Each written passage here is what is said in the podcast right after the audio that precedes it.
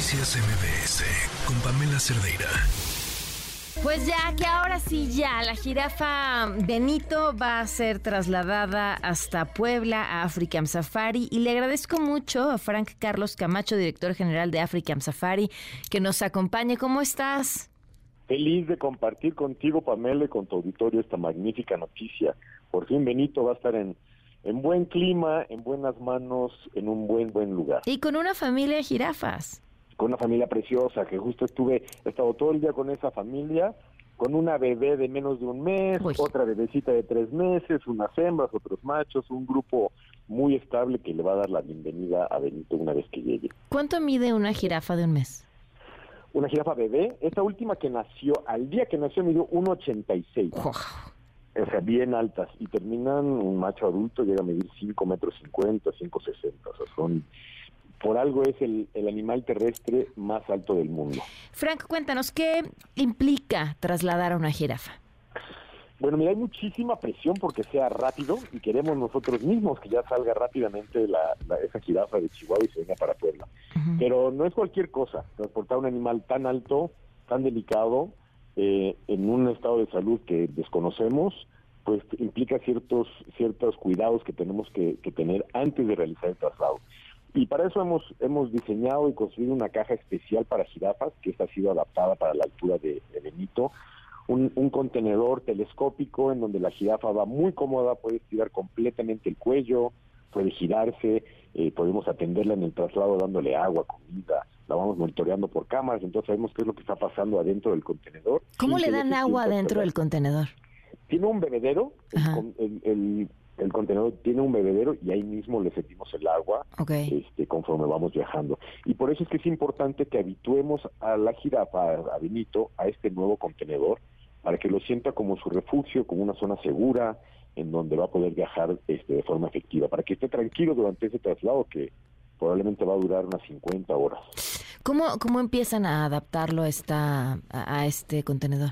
muy buena pregunta, lo hacemos de forma muy positiva y muy pausada le damos de comer ahí, ahí todo lo que recibe mientras está en ese contenedor es positivo. Comida, papacho, agua, refugio, sombra, calorcito, todo lo que necesita. Eso, eh, de una forma natural, las, las jirafas van a buscar esos, esos beneficios y al estar en ese contenedor se va a sentir cómoda. Cuando determinemos que está apta para viajar y muy cómoda, la subimos al camión y arrancamos para Puebla de inmediato. Y creemos que en unos cuantos días ya estará ya estará acá en Puebla. ¿El contenedor ya está allá? El contenedor está viajando para Chihuahua, es un contenedor especial, este, pero ya hay un equipo de personas allá trabajando con la jirafa, determinando su estado de salud, haciendo una relación, porque los animales sí hacen relación, aunque son silvestres, hacen relación con las personas, y eso es muy importante que se sienta cómoda con la persona que va a estar viajando. Por eso es que mandamos ya desde días antes del, del traslado que estén compartiendo con ella, hablándole, conociendo su comportamiento y además de que obtenemos información muy importante para determinar su estado de salud físico y mental. A ver, sé que eh, a lo mejor es erróneo tratar de humanizar el comportamiento de cualquier animal, pero bueno, esa es la única perspectiva que tenemos. Entonces, eh, desde esa perspectiva humana, ¿cómo puedes saber que a la jirafa le cae bien o no la persona con la que va a viajar? Mira, es casi como un perro como un caballo. Eh, literalmente. un poco más alto. sí, eh, si se acercan a la persona que tiene un estímulo positivo, una, una manzana, este, una rama de, hojas muy frondosas, eh, la jirafa lo va a hacer si se siente cómoda. Si no está cómoda con la persona, ni se va a acercar, ni se acercan. Entonces es fácil para nosotros determinar qué tan cómoda está. Hay muchas formas del lenguaje corporal de los animales. Vemos cómo mueven la cola, las orejas, en qué posición ponen el cuerpo. Y leyendo ese comportamiento es que sabemos qué tan cómodo está la jirafa con, con el entorno, con la persona que lo está manejando.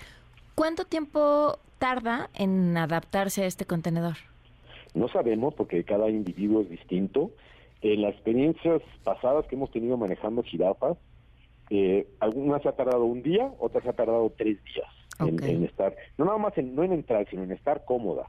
No queremos apresurarla, agarrarla y empujarla a una caja porque sería terrible, no hacemos ese tipo de cosas.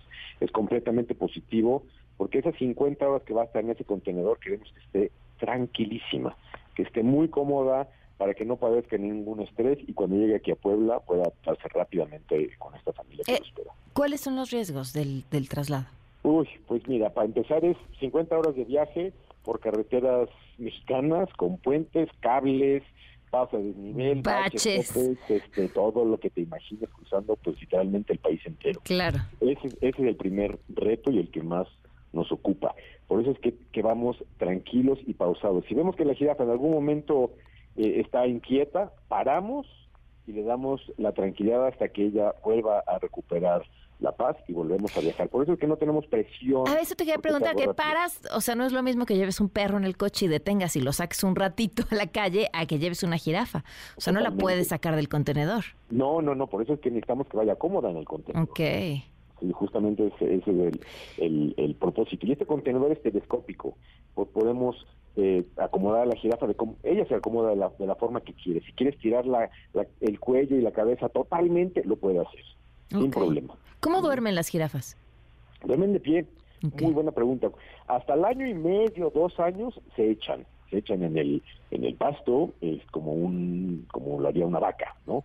Eh, pero una vez que, que llegan a, a esa madurez sexual a los dos años, dos años y medio, no se acuestan en absoluto, pero sí duermen, y es muy interesante, lo que hacen es bloquean la mitad de su cerebro unos segundos, descansan ese cerebro y a los ot- minuto, minuto y medio vuelven a hacer lo mismo con el otro hemisferio del cerebro. Les iban turnando, van descansando el cerebro mientras están de pie, medio alertas, pero medio dormidas. ¿Un ojo abierto y otro cerrado? ¿Cómo? Tata- Literalmente, bueno, serio? no cerrado, pero, pero con el cerebro en reposo, en... En pausa. pausa, literalmente. Es muy, muy interesante. Son animales muy altos, grandes presas, entonces tienen que estar alertos de los depredadores, de los leones cuando están en África. Obviamente aquí no tienen no tienen depredadores. Esa es la ventaja, que en África tienen toda la comida que necesitan, incluyendo plantas que hemos importado de África, las semillas de estas acacias africanas majestuosas, que hemos importado hace muchos años, se han, se han este, eh, desarrollado esas plantas y es lo que les damos de comer a las jirafas. Por eso la dieta es muy similar a lo que tienen en, en su estado natural en África. Nada más la alimentación, pero el espacio muy grande en África y la convivencia con otras especies, cebras, avestruces, antílopes, que los mantienen activos, los mantienen estimulados mentalmente y pues eso se refleja en un en un éxito reproductivo enorme, ¿no? En África han nacido más de 30 jirafas en los 50 años que tenemos de manejar esta especie. Frank, pues volvemos a hablar ya que está en camino. Por supuesto, los mantenemos informados y me encantará irles contando cómo va progresando esta esta increíble odisea que, que hará Benito. Muchísimas gracias. Con gusto, Pamela, un abrazo. Noticias MBS con Pamela Cerdeira.